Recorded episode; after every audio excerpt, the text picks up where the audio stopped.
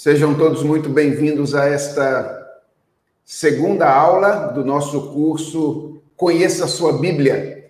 Na última semana, nós lidamos com ah, uma primeira aula sobre o Gênesis, lidando com questões introdutórias, e hoje estamos aqui lidando com ah, uma segunda aula sobre o Gênesis, quando vamos fazer um panorama a respeito deste livro da Escritura Sagrada. Nós temos muito trabalho para realizar hoje, então, sem mais delongas, nós vamos orar, pedir graça a Deus pelo tempo de estudos que vamos ter e depois já entraremos assim no nosso tempo de exposição da nossa aula. Então vamos falar com o Senhor. Deus, obrigado pelo tempo juntos nesta manhã para estudarmos a tua palavra. Obrigado porque o Senhor tem é, nos dado a tua revelação. Obrigado porque o Senhor tem também dado tantas pessoas que têm refletido sobre ela ao longo da história e tem nos ajudado a pensar de maneira correta à luz da tua palavra. Pedimos ao Senhor que tu nos abençoes nesta manhã, que todos nós que estamos participando de uma forma ou de outra desta aula sejamos enriquecidos na medida em que nós conhecemos este livro da Bíblia tão profundo que é o livro do Gênesis. Nos abençoa, nos dá a tua graça, a tua misericórdia, é a oração que nós te fazemos em nome de Jesus. Amém. Irmãos, como eu disse na última semana, o objetivo deste curso é oferecer uma visão panorâmica a respeito dos diferentes livros da Bíblia. Nós estamos lidando com o primeiro dos livros, que é o livro do Gênesis, e na última semana nós lidamos com algumas questões introdutórias relacionadas a este livro. Então, nós aprendemos, por exemplo, na semana passada, que o nome do livro vem do grego, passando pelo latim, e tem a ver aí com um assunto, né, uma temática do livro, que é a questão da origem ou dos princípios. Discutimos um pouco da autoria do livro do Gênesis, vimos como existe uma questão relativamente polêmica em torno de, do, do autor ou da autoria de Gênesis, mas nós vimos que ah, a posição mais clássica é a posição de que Moisés é o seu autor, depois nós discutimos um pouco a questão do contexto do livro, que é a saída do Egito e o Êxodo. O livro do Gênesis foi escrito, se assumirmos que ele foi ah, organizado inicialmente por Moisés e escrito por Moisés, nesse período quando o povo estava saindo do Egito e ingressando não é, é no Êxodo em direção à terra prometida. E vimos também qual é o propósito original do livro de Gênesis, que é oferecer informações a respeito da origem do povo de Israel, visando o fortalecimento da identidade nacional do povo, tendo em vista também o seu estabelecimento como uma nação na terra prometida. O que nós pretendemos fazer hoje é oferecer uma visão panorâmica do livro de Gênesis, enfocando, sobretudo, o seu ensino teológico. E a tese, irmãos, que nós pretendemos defender hoje aqui com vocês é a de que, ao contrário de que nós, do que nós costumamos imaginar, Gênesis não é um livro que trata apenas da questão das origens mas Gênesis é um livro que trata de todo o drama da história da redenção.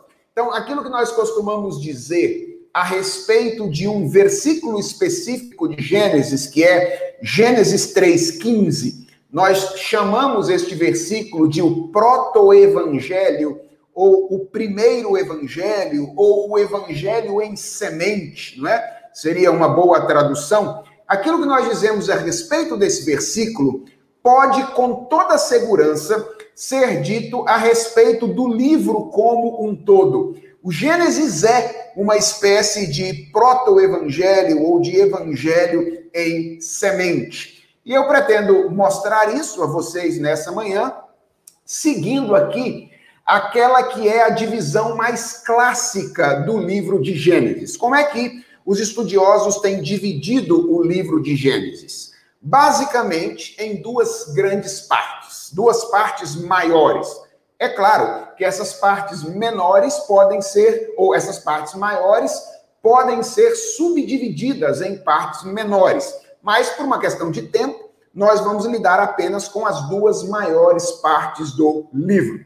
A primeira delas começa aí no capítulo 1 e termina no capítulo 11 e narra aquilo que nós poderíamos chamar de a história primeva ou as histórias primevas, que são aquelas histórias que uh, antecedem o, a relação de Deus com um povo específico ou um povo em particular. Esses 11 primeiros capítulos de Gênesis, eles são fundamentais, porque Deus está ali se relacionando com a humanidade como um todo, e não de maneira mais específica, como ele o fará a partir do capítulo 12, com um povo específico ou um povo em particular. Então, nos 11 primeiros capítulos, nós temos a história primeva. E depois do capítulo 12 até o capítulo 50, nós temos a história patriarcal, ou a história dos patriarcas de Israel. Então, nós vamos trabalhar com essas duas divisões, verificando o que é que essas duas grandes divisões do Gênesis podem nos ensinar Uh, teologicamente falando, qual seria o ensino teológico de cada uma dessas duas grandes partes do livro. Começando aqui, então, por aquilo que nós costumamos chamar de a história primeva. Eu vou usar este livro, a Introdução ao Antigo Testamento, do, Laz, do Lazar, do Hubbard e do Bush, que foi publicado pela editora Vida Nova e já se tornou um clássico no nosso país. Ele tem bem mais que uma edição, e tem sido utilizado aí em vários seminários no Brasil para formar os, os teólogos quanto à visão do Antigo Testamento. E eu quero utilizar esse livro é, mostrando que ele destaca quatro grandes temas teológicos que podem ser encontrados nessa primeira grande parte do Gênesis. Então, do capítulo 1 até o capítulo 11, nós encontramos quatro grandes temas teológicos. Quais são eles? O primeiro é a verdade a respeito de Deus como Criador. Essa é a primeira grande lição teológica do livro do Gênesis. E esse é o ensino mais específico dos dois primeiros capítulos do livro. Então, nós temos dois capítulos que se destinam a este objetivo: nos ensinar que Deus é o Criador de todas as coisas. Esse é um aspecto, irmãos, no qual Gênesis se diferencia e se distancia do pensamento corrente naquela época, que estendeu ah, os seus efeitos e, de alguma forma, ainda está presente nos dias de hoje no paganismo, não é? Aliás, eu recomendo a vocês ler alguma coisa do Dr. Peter Jones, que escreve sobre como há um renascimento da mentalidade pagã nos dias atuais. Por que, que o Gênesis se distingue da mentalidade corrente na época? Porque a visão mais comum naquele período, quando o Gênesis foi escrito, era uma visão politeísta e uma visão panteísta.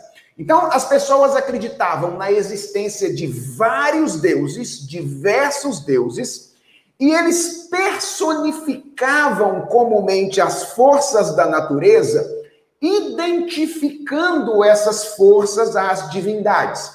Então você tinha o deus Sol, o deus Lua, uma divindade relacionada à água, uma outra divindade relacionada à terra, e a mentalidade comum naquela ocasião era uma mentalidade politeísta e uma mentalidade panteísta. O texto de Gênesis, como vai dizer essa introdução ao Antigo Testamento, combate essa concepção de deidade ele retrata o texto a natureza surgindo de uma simples ordem de Deus, o qual é anterior à natureza e independente da natureza. O Sol, a Lua, as estrelas e os planetas, considerados deuses por outros povos, nem chegam a ser identificados na narrativa da criação do Gênesis pelo nome. Eles são mencionados simplesmente como luzeiros. Muito interessante isso, lá nos versos 16 e 18 do capítulo 1 de Gênesis, quando Deus fala da criação do sol e da lua. A linguagem que o texto bíblico usa é: Deus pendurou duas lâmpadas no céu, uma lâmpada de dia e uma lâmpada de noite sem se referir ao nome do Sol e da Lua, que na ocasião era nome de divindades. Então, o objetivo do texto é exatamente mostrar como um Deus único, que antecede a criação, portanto, é autoexistente e independente, traz à existência todas as coisas. O mar e a terra não são deidades primevas que geraram outros deuses, como se pensava naquela época. Antes, eles são objetos naturais. A descrição demitiza o cosmo, cuja deificação havia conduzido ao politeísmo. Então, Gênesis começa pressupondo a existência de um único Deus Gênesis não discute a existência de Deus, esse é um pressuposto do Gênesis e um pressuposto da tradição cristã. Afirma a autoexistência desse Deus. Como é que Gênesis começa? No princípio, Deus. Ora, Deus já estava lá quando todas as coisas foram criadas. Ele é, portanto, autoexistente. E o Gênesis revela que todas as coisas que existem foram trazidas à existência pela ação deste Deus. É claro que vivendo numa sociedade como a nossa, que é de cunho bastante materialista e que às vezes tende a uma mentalidade também panteísta, como essa que eu acabei de descrever, sobretudo pelo ressurgimento de religiões pagãs relacionadas ao monismo oriental, não é? ao ingresso das religiões orientais no Ocidente, o texto da criação, a verdade a respeito da criação, torna-se um ponto muito fundamental para a cristandade nos nossos dias. E eu é, suspeito que nós, às vezes, consideremos o texto da criação, não é? Gênesis 1 e Gênesis, Gênesis 2, sem perceber a multiplicidade de implicações importantes que a verdade de que Deus é criador deve ter para a maneira como nós compreendemos a realidade. Eu não tenho tempo para mostrar quais são todas as implicações disso que Gênesis 1 mostra. Existem várias informações sobre esta realidade criada em Gênesis 1, várias consequências do fato dela ter sido criada por Deus, mas eu quero mencionar uma aqui que é importante, no sentido de preparar o caminho para a segunda lição teológica fundamental dessa parte de Gênesis. Eu estou me referindo aqui à questão da perfectibilidade original da criação. O fato de que Deus é criador implica, sendo este Deus um Deus bom, que a realidade reverbere a bondade original do seu Criador. E o texto de Gênesis faz questão de ressaltar essa perfectibilidade original da criação através de um refrão que aparece no verso 4 do capítulo 1, no verso 10, no verso 12, no verso 18, no verso 21 e no verso 25 que é quando Deus termina de criar cada uma das coisas depois de um dia, ele olha para elas e vê que tudo é bom. E aí no final, no verso de número 31, se referindo ao arranjo total da realidade criada, o autor de Gênesis 1 diz que Deus olha então para esta realidade e diz que todas as coisas são muito boas. Então, uma das verdades que Gênesis 1 ensina é que, por ter sido criada por Deus, a realidade tem uma perfectibilidade original. Eu estou destacando esta implicação porque ela, é, ela prepara o caminho para Gênesis 3, que apresenta o evento responsável por introduzir a presença do mal no cosmos, que é a queda em pecado. E essa é a segunda lição teológica dessa segunda parte do Gênesis, ah, o fato de que a entrada do pecado na ordem criada altera radicalmente a criação original. Então, Gênesis começa com a verdade de que Deus é o criador da realidade.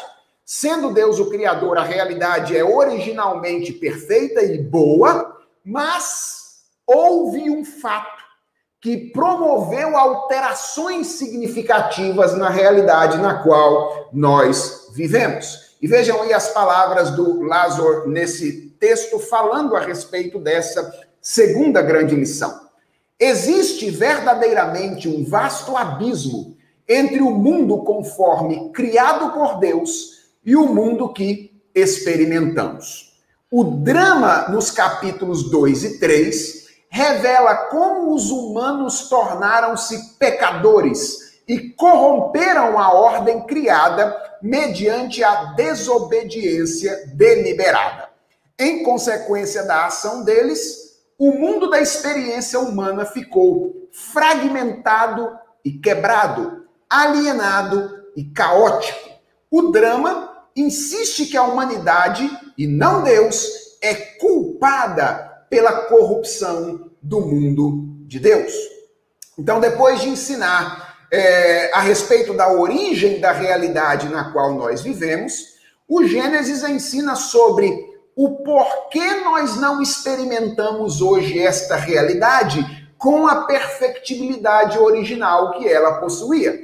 E a explicação do Gênesis é que nós não vivemos mais no mundo tal qual saiu das mãos de Deus, porque nós vivemos em um mundo decaído. Nós vivemos em uma realidade que foi afetada pela queda em pecado, que foi esse evento histórico de dimensões cósmicas que consistiu na rebeldia do homem, que era o representante da criação diante de Deus, contra o seu Criador. Então, ah, os dois primeiros capítulos de Gênesis mostram como havia uma relação harmônica entre Deus e o homem e como isso afetava a realidade como um todo.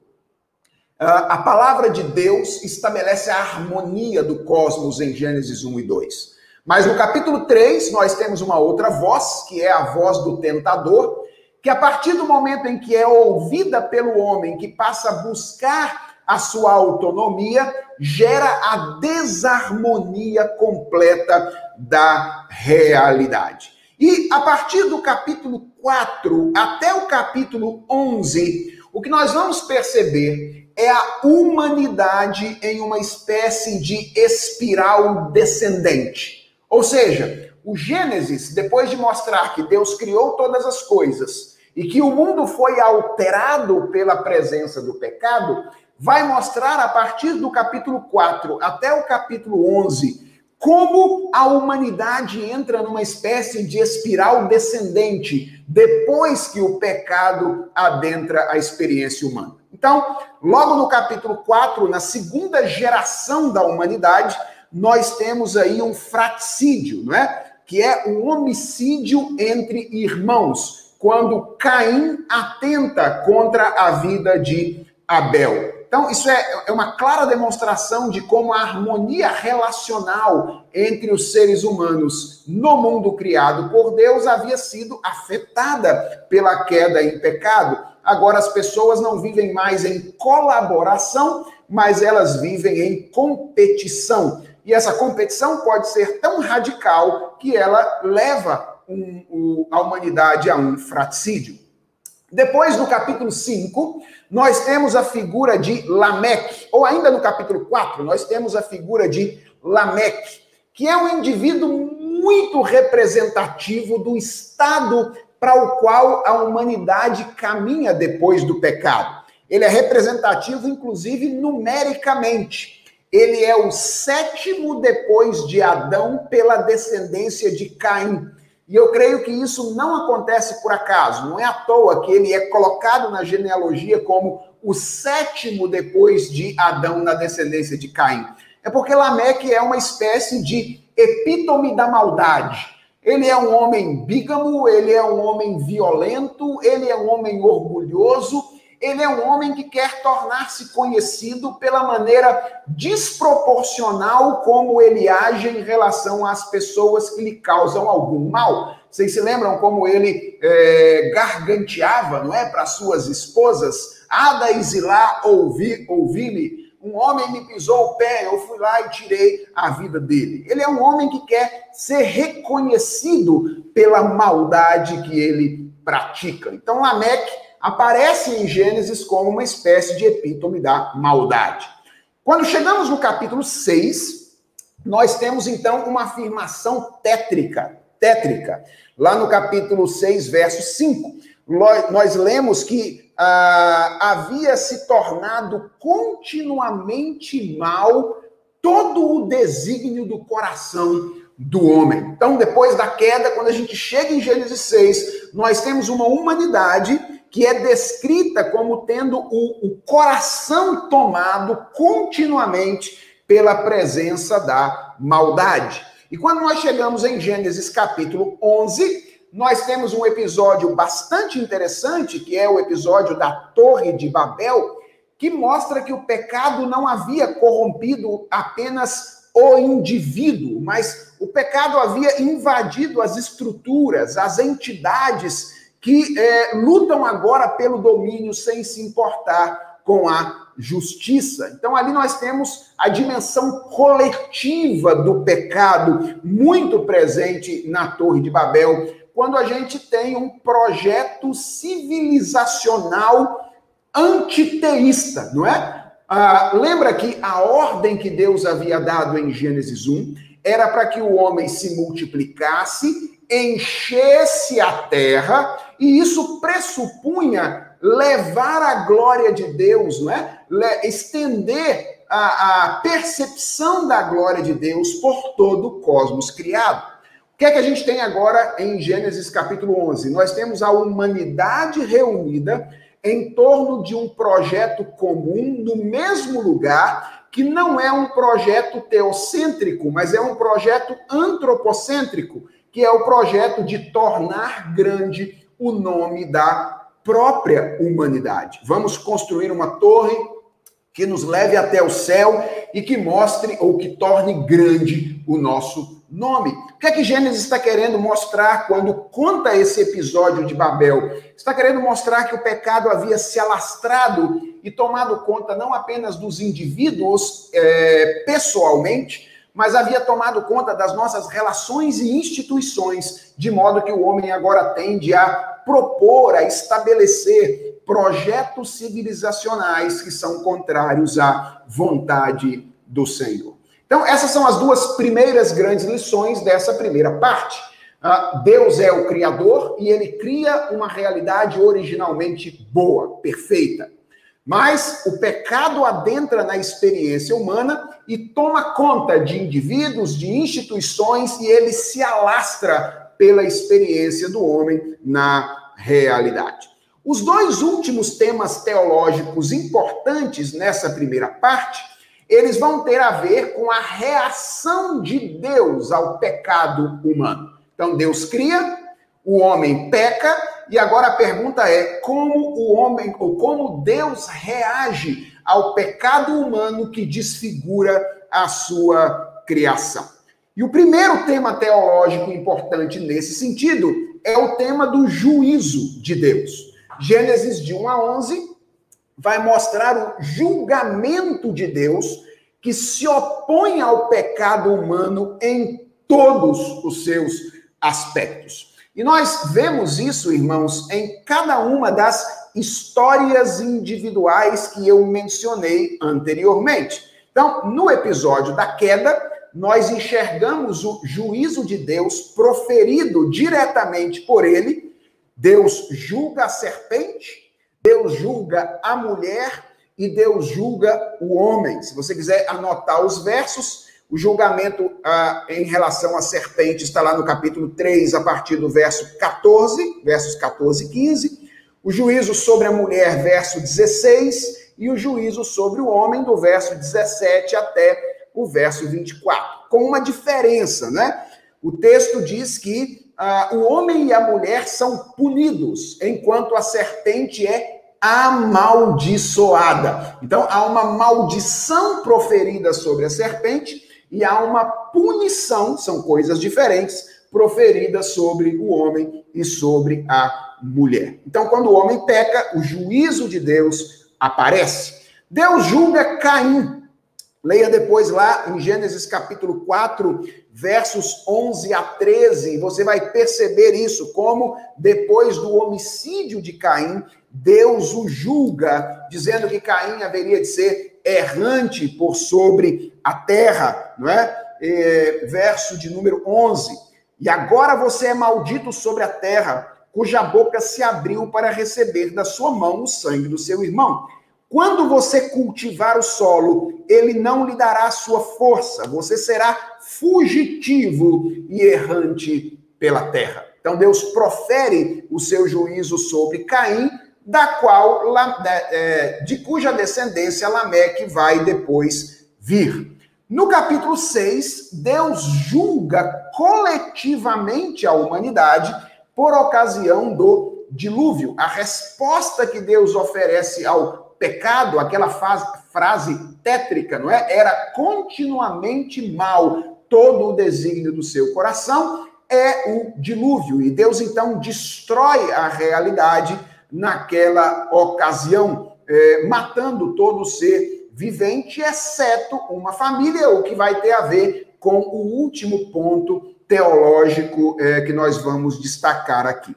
E no capítulo 11, verso de número 7, nós lemos que Deus julga mais uma vez coletivamente a humanidade quando ele desce e estabelece a confusão comunicativa que impede os seres humanos de realizar aquele seu projeto e, ao mesmo tempo, os obriga, mesmo contra a sua vontade, a se espalharem pela face da terra para cumprir o mandamento que Deus havia dado em Gênesis 1, quando é, diz que a terra deveria ser povoada. Obviamente, cumprir parcialmente, uma vez que agora, com a presença do pecado, esse mandado, esse mandamento de encher a terra com a glória do Senhor não pode mais acontecer de maneira perfeita. É por isso que nós precisamos de redenção.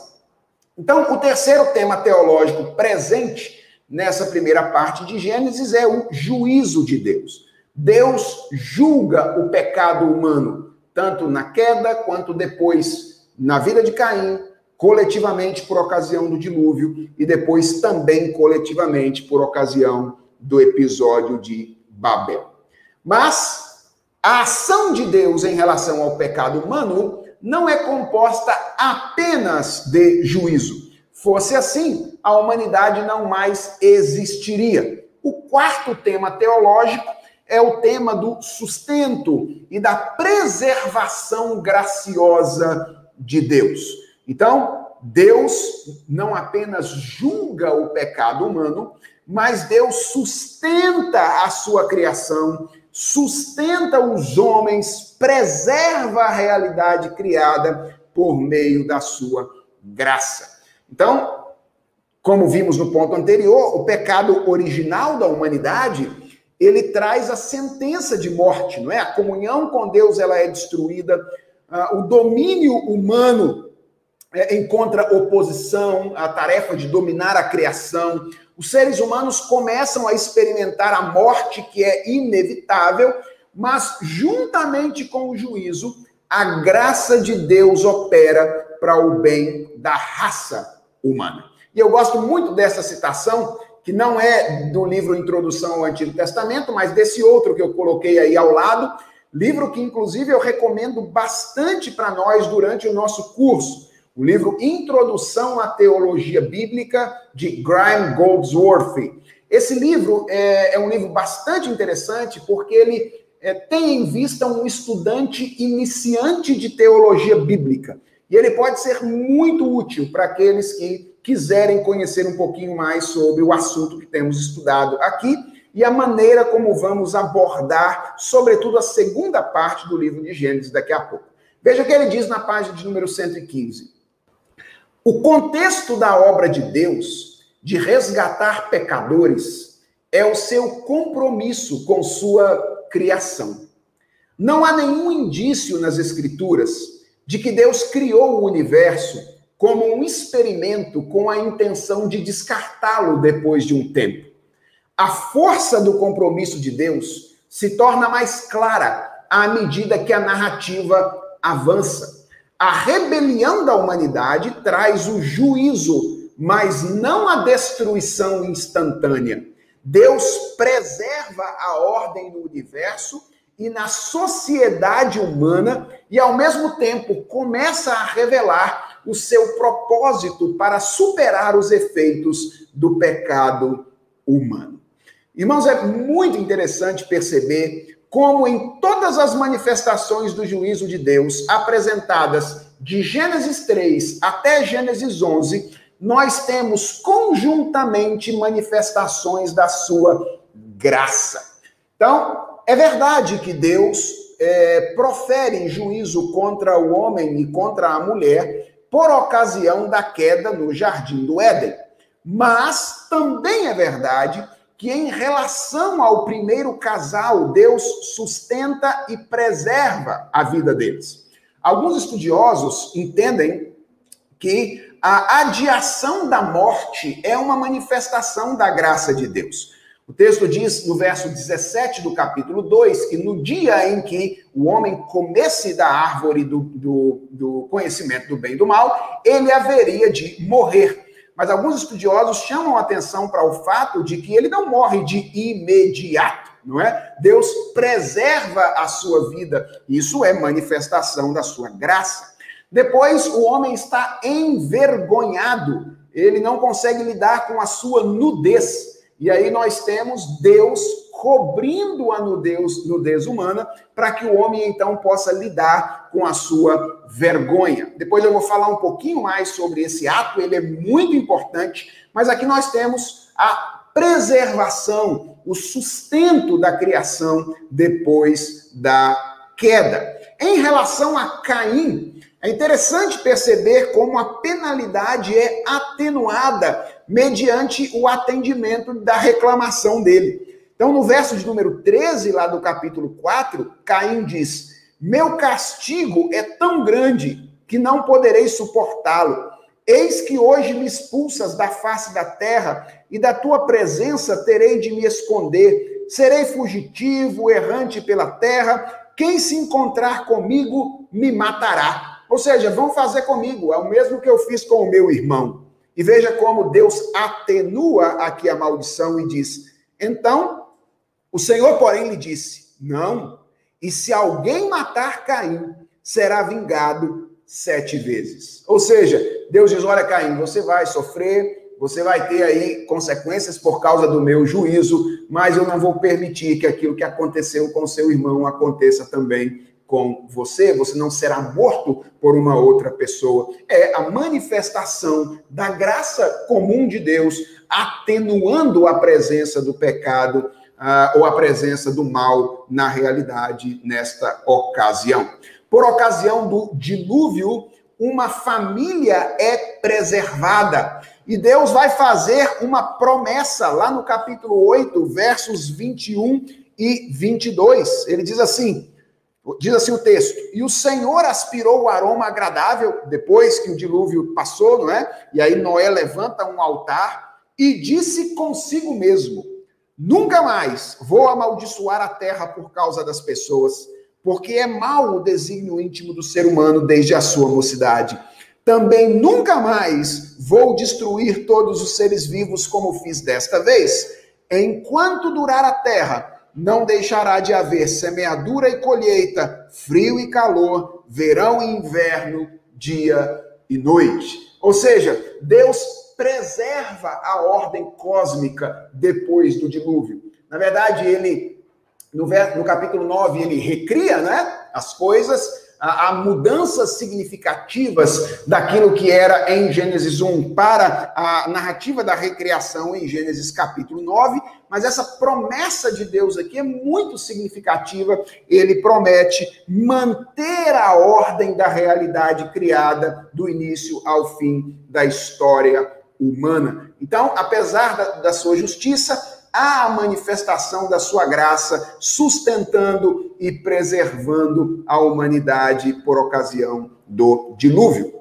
Ah, contudo, quando nós chegamos a Babel, o tema da graça sustentadora de Deus parece ser emudecido. O que nós temos em Babel parece ser apenas, exclusivamente juízo, e nós não temos ali uma clara manifestação, a princípio, da graça de Deus. E eu chamo a atenção disso, é, é, de vocês para essa citação é, do Gerhard von Had a respeito do porquê isso acontece. E ele diz assim: a história acerca da Torre de Babel conclui com o julgamento de Deus contra a humanidade.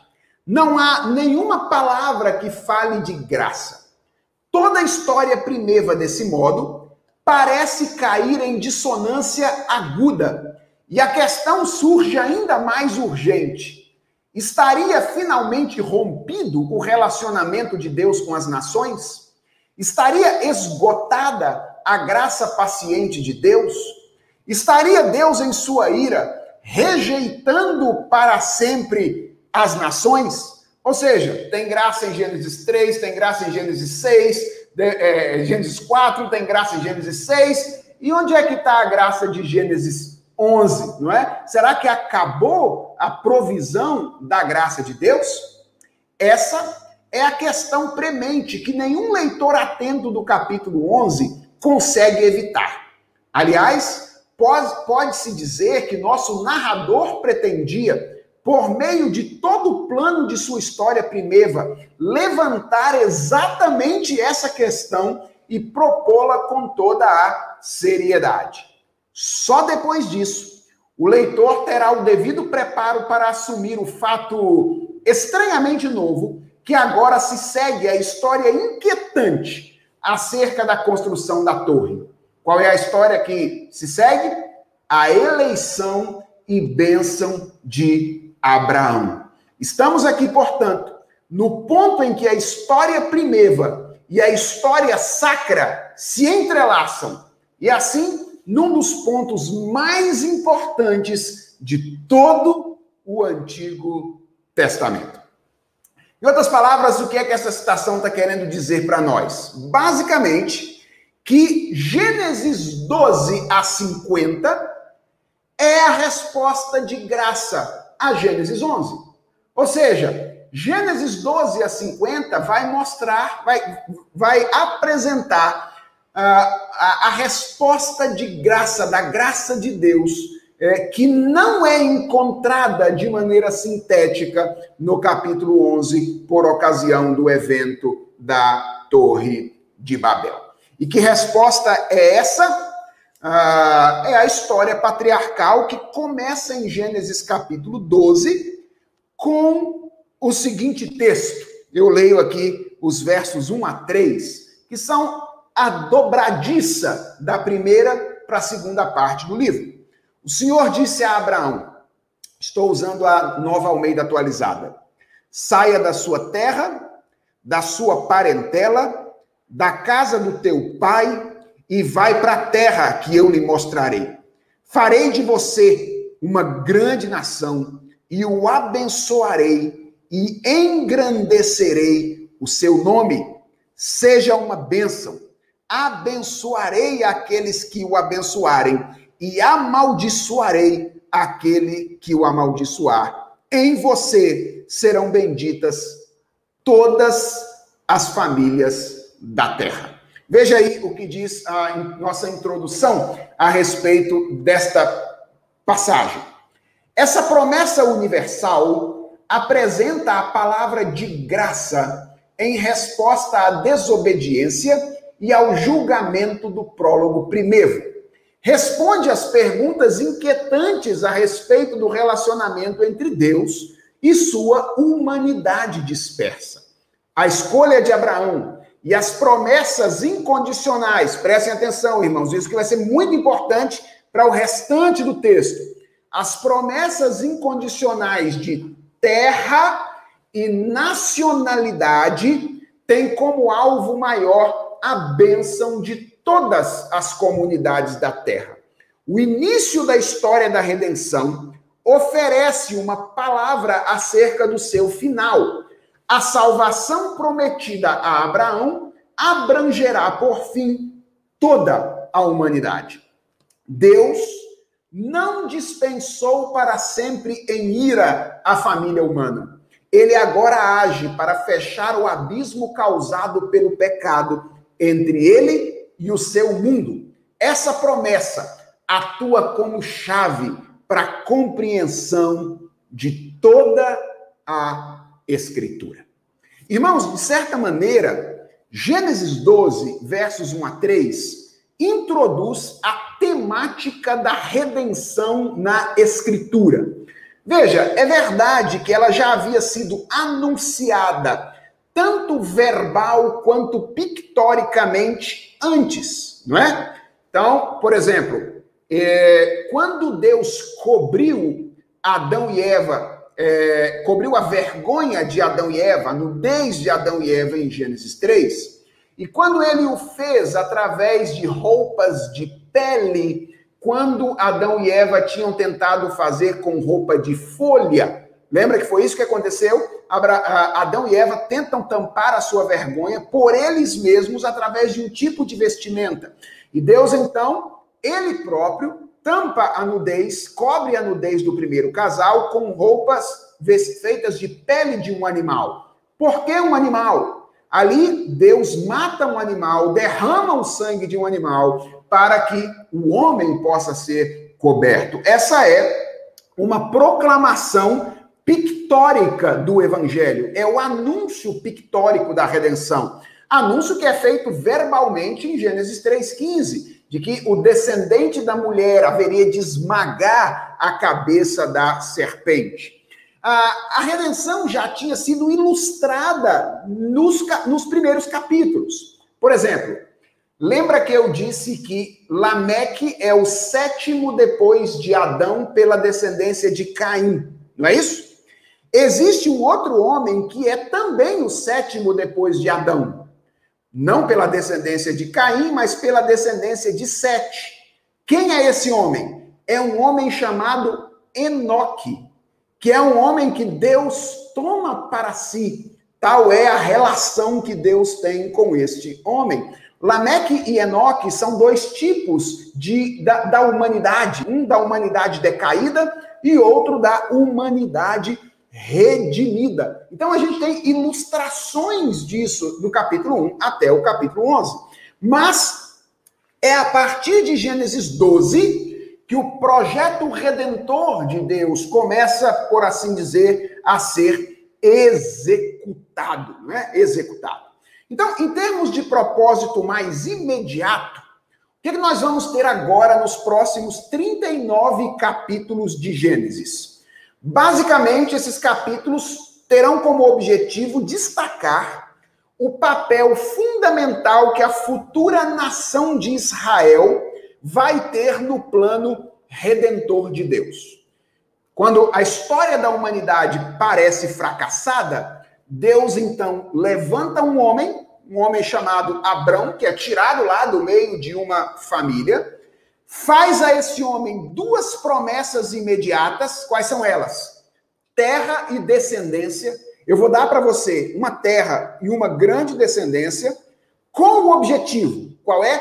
O objetivo de que você seja uma bênção para todas as nações. Em ti serão benditas todas as famílias da terra. Essa é uma declaração de como a família de Abraão haveria de exercer um papel fundamental no projeto divino de redenção da humanidade. E os 39 capítulos finais de Gênesis, eles vão desenvolver essas duas promessas. A promessa da terra e a promessa da descendência, mostrando basicamente duas coisas. Quais são elas? Primeiro, mostrando que os hebreus escravizados no Egito eram a família de Abraão. Esse é um dos propósitos imediatos de Gênesis, desses capítulos finais.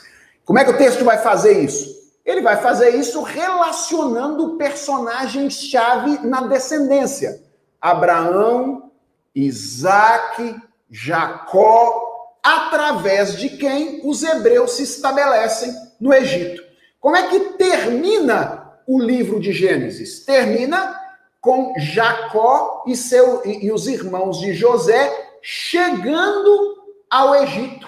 E eles serão escravizados. A explicação disso vai estar no primeiro capítulo do livro de Êxodo, que é o livro seguinte. Então, o objetivo é mostrar que a família de Abraão, ou, ou os hebreus que estão no Egito, são os descendentes de Abraão, a família de Abraão. Ah, um parêntese, em certa medida, é, o livro tem um final épico, né? ele termina com um cumprimento parcial da profecia feita a Abraão de que ele seria bênção para as nações.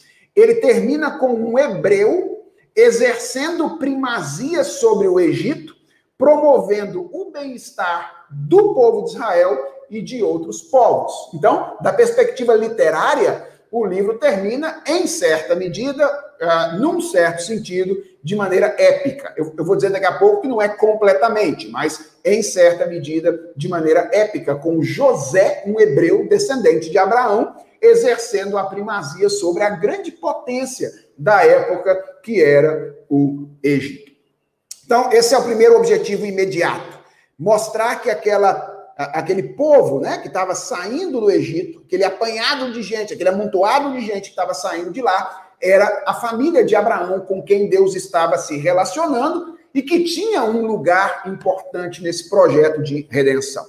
E o segundo tema que o livro vai desenvolver depois é exatamente essa temática da terra, mostrando que Canaã pertencia aos hebreus por direito, né? Era a terra que Deus prometeu a Abraão, onde ele habitou, os seus filhos habitaram, e embora então essa terra estivesse sendo habitada por outros povos, né, os cananeus agora, era a terra que Deus havia prometido aos patriarcas. É interessante perceber, por exemplo, lá no capítulo 50 de Gênesis, o verso de número 25, quando José faz um pedido aos seus irmãos que é que os seus ossos fossem levados da terra do Egito para ser sepultados em outro lugar, na terra da promessa. Então, vejam aqui como é que isso combina com aquilo que nós defendemos na aula anterior sobre o propósito imediato do livro.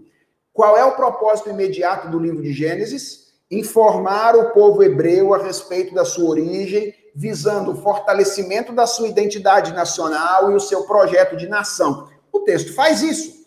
Ele informa que aquele bando que estava saindo do Egito era a família escolhida de Deus para trazer salvação à humanidade. E indica a esse povo que a terra que eles deveriam ocupar era a terra de Canaã, para dali irradiar a bênção de Deus para todos os lugares, para toda a humanidade.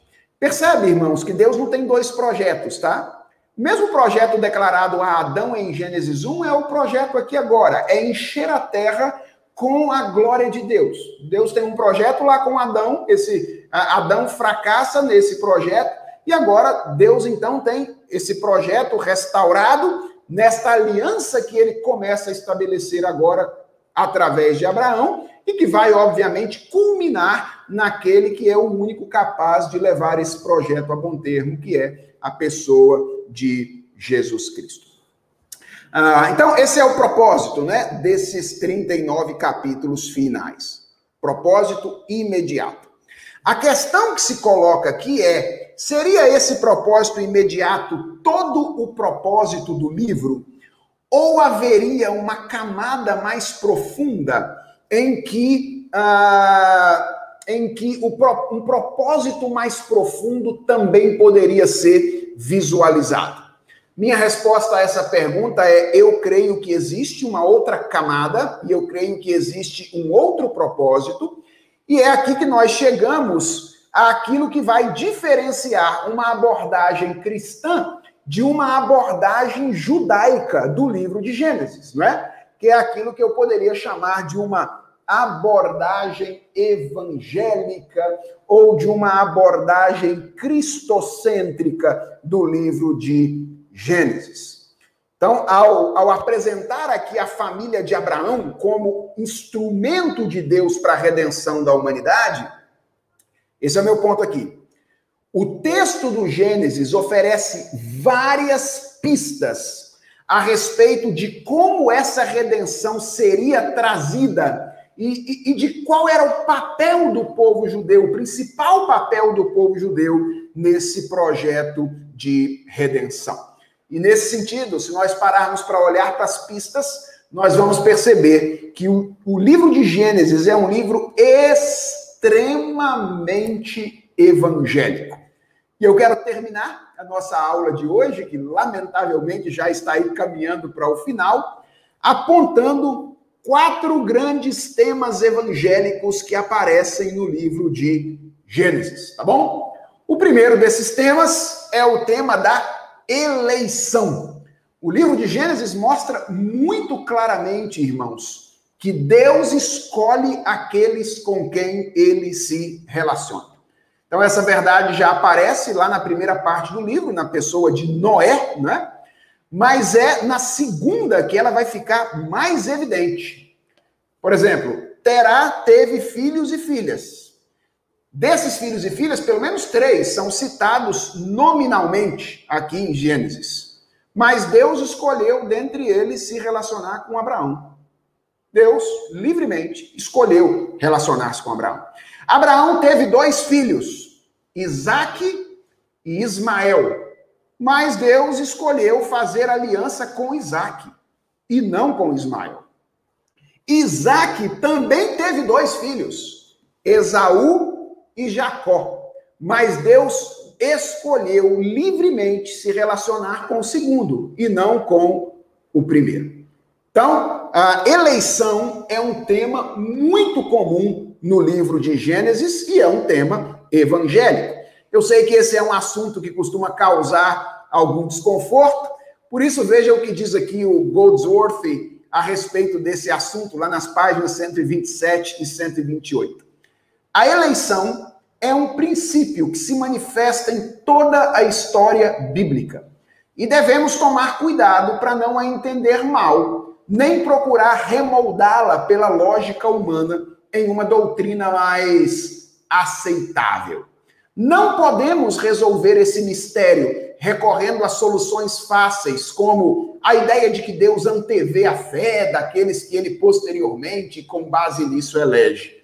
Tampouco podemos levantar objeções falsas à doutrina, talvez aparentemente lógicas, tais como dizer que a eleição baseada na graça livre de Deus nos reduz a robôs ou marionetes sem nenhuma vontade nem poder de fazer escolhas. O que, que o Goldsworth está dizendo aqui? Ah, veja, você pode ter alguma dificuldade com a doutrina, mas o fato é que ela aparece presentemente na história bíblica, constantemente na história bíblica, e ele diz: olha, não é uma boa saída a gente tentar lidar com essa doutrina racionalizando a maneira de compreendê-la.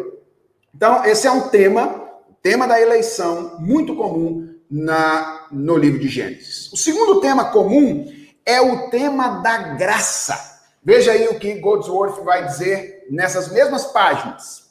Como em Noé, não há nada de especial em Abraão que mereça a bondade de Deus de chamá-lo para essas bênçãos. Tudo o que sabemos sobre Abraão é que ele morava entre os povos pagãos e atendeu com obediência e fé ao chamado de Deus.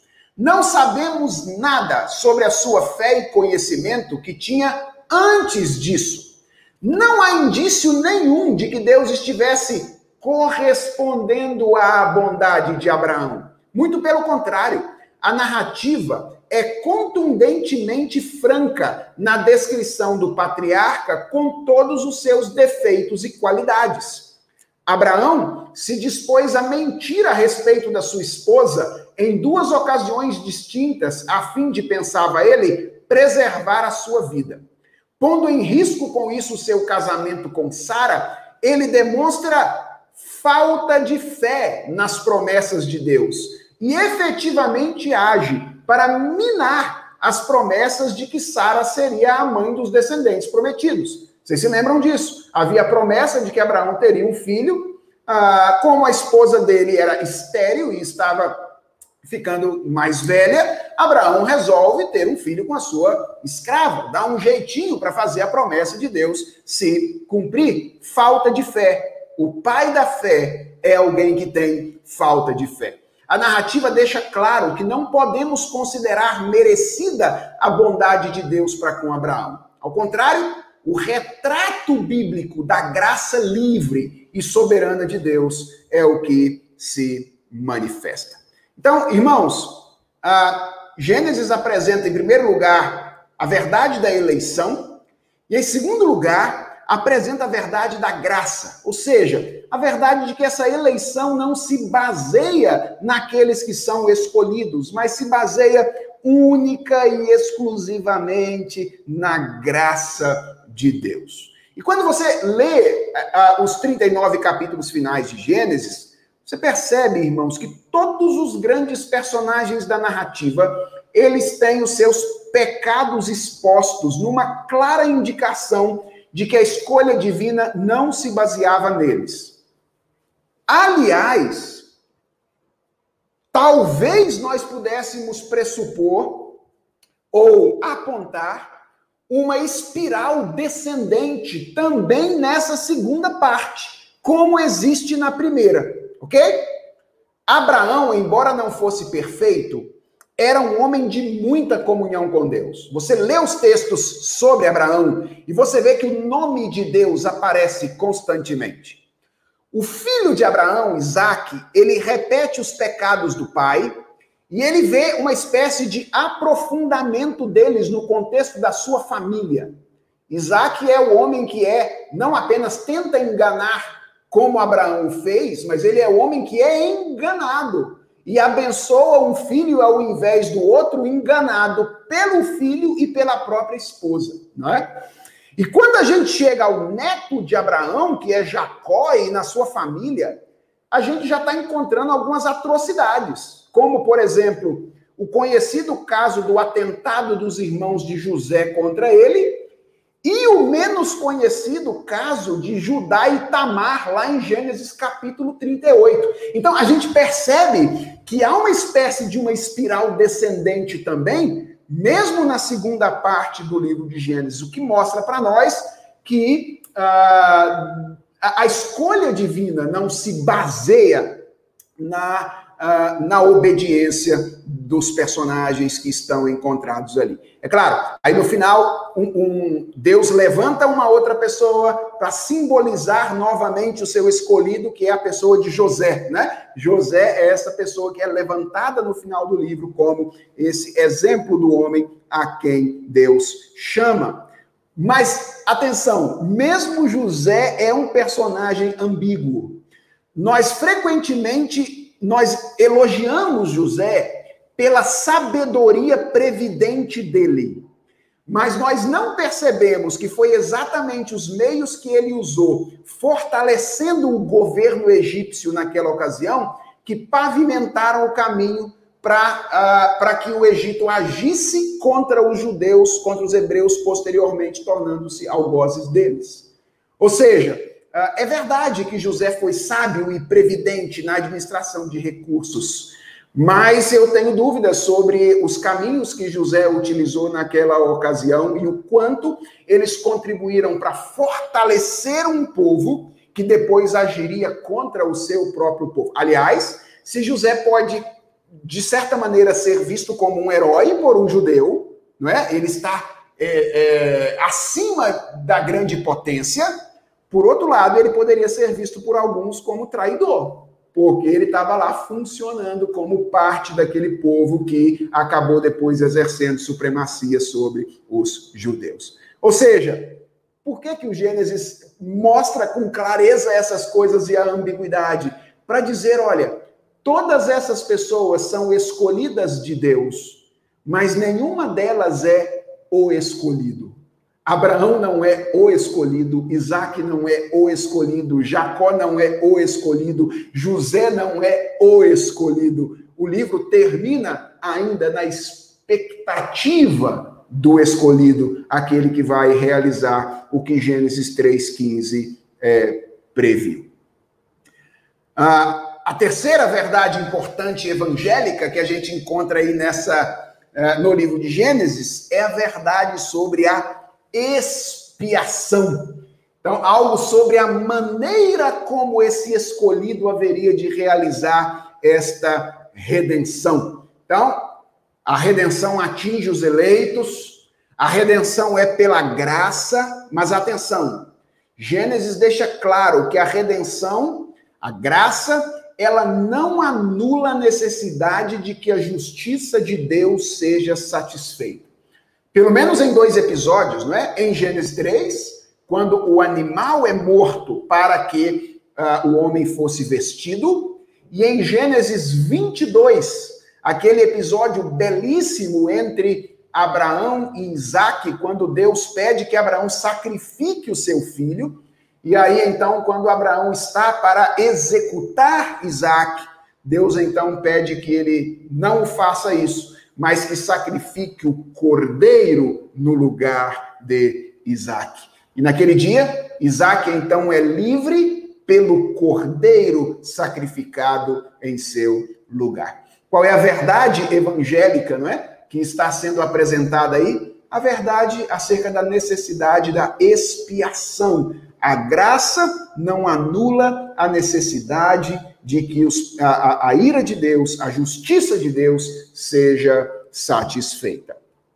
E por último, a última verdade evangélica é a verdade sobre a fé como o instrumento, o meio através do qual nós passamos a desfrutar dos benefícios da obra de Deus, da obra de Cristo em nosso lugar. Sobretudo no relato de Abraão, Gênesis vai enfatizar de maneira constante a fé como a resposta adequada às ações de Deus. Atenção, não é a fé como o meio ou instrumento que nos dá o acesso às bênçãos, não é? Ou, ou, ou como algo que, que ou, ou melhor, não é a fé como o meio através do qual nós conquistamos as bênçãos mas é a fé como meio através do qual nós desfrutamos das bênçãos que são conquistadas por Jesus Cristo é, para nós. Então, o, Goldworth vai dizer aí: a fé de Abraão certamente não era perfeita. Nós vimos lá que o pai da fé teve problemas de fé. Nem sempre foi forte e algumas vezes beirou a incredulidade. No entanto, nos momentos decisivos, ele crê na palavra de Deus e em suas promessas. O segredo não é a força, nem a perfeição da fé de Abraão, mas a força e a perfeição do Deus em quem ele confia. Abraão aprende que Deus é completamente confiável e fiel à sua palavra. E visto que Abraão não merece nada do que lhe foi prometido, é preciso considerar isso uma dádiva pura e imerecida. É por isso que ele é contado como justo diante de Deus, tão somente por crer, por crer na promessa do nosso Senhor. Então, além dessa camada mais imediata, que tem a ver com dar ao povo judeu consciência da sua identidade, fazê-los fazê entender que eles eram essa família com a qual Deus está trabalhando e através de quem Deus haveria de trazer ao mundo a redenção, é, eu creio que Gênesis tem uma outra camada mais profunda, onde ele tem um objetivo mais profundo, que é nos ensinar verdades a respeito de como Deus se relaciona conosco de um modo geral. Ah, verdades como a eleição, a graça, a expiação e a fé estão muito presentes no livro, no livro de Gênesis. O erro uh, dos judeus no passado foi não compreender a maneira como a redenção haveria de vir através deles, que era trazendo ao mundo o Redentor, a pessoa do nosso Senhor e Salvador Jesus Cristo. E é essa abordagem evangélica, não é? Que distingue uma interpretação judaica de uma interpretação cristã do livro de Gênesis. Na verdade, Jesus Cristo está sendo, desde a primeira página, quando a gente tem a Deus criando as coisas através da palavra, e nós sabemos por intermédio de João que esta palavra é a pessoa do Senhor Jesus Cristo. Até ao final, quando a gente tem a ambiguidade do escolhido José, Jesus Cristo está sendo nos apresentado em cada uma das páginas do livro de Gênesis, que é o primeiro livro da Bíblia. Eu quero encorajar você, meu irmão, a ler o livro de Gênesis nesta próxima semana, se você ainda não o fez, não é? Com, com isso em mente, com esse arcabouço em mente, eu creio que você terá grande proveito se você tirar um tempo durante a próxima semana para se dedicar à leitura deste livro da palavra do Senhor. Vamos orar, pedir a Deus que nos dê a graça de aprender com o coração as verdades que nós é, aprendemos hoje. Senhor, muito obrigado pelo Gênesis, porque ele nos ensina tantas verdades a respeito do Senhor, de nós mesmos, da relação que o Senhor estabelece conosco. Obrigado por esse belo relato. Relato que mostra que, enquanto nós queremos fazer o nosso nome grande, o Senhor nos dá um nome que é conhecido na estatura que o Senhor deseja que ele o seja. Obrigado, Senhor, porque o nome que o Senhor nos dá é o nome que importa. E nós pedimos ao Senhor que tu queiras nos abençoar, nos dando um coração que se alegra com o nome que o Senhor nos dá, pelo fato de estarmos contados entre os redimidos por Cristo Jesus. Que isso seja nosso, nossa maior alegria, que esse seja o nosso maior bem e que tudo mais perca o sentido perto do fato de sermos parte do teu povo, povo que o Senhor ama e com quem o Senhor tem se relacionado ao longo da história. Obrigado por tantas verdades que nós pudemos refletir sobre elas nessa ocasião e que elas tomem conta da nossa mente, do nosso coração durante todo o dia de hoje e sempre que nós voltarmos a esses livros, esse livro, de modo que nós sejamos aproximados do Senhor, que é o objetivo de estudar a tua palavra. Tem misericórdia de nós, Senhor. Ensina-nos. É a oração que nós te fazemos. Em nome de Jesus Cristo, nosso Senhor. Amém.